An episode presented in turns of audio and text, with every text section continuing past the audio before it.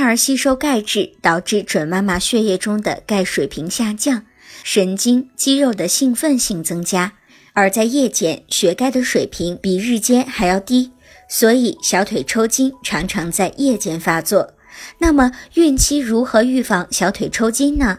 一，在饮食上要适当的多吃一些含钙丰富的食物，并且要多晒太阳，促进人体对钙的吸收。二，避免长时间的站立和走路，每走一会儿或者站一会儿就要坐下来休息一下，以减轻双脚的负担，避免双脚过度劳累。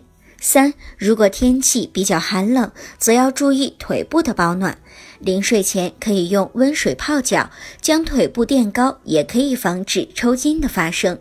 可以马上将腿伸直，脚尖向上翘，这样就可以使抽筋的现象逐渐的消失。如果您在备孕、怀孕到分娩的过程中遇到任何问题，欢迎通过十月呵护微信公众账号告诉我们，这里会有三甲医院妇产科医生为您解答。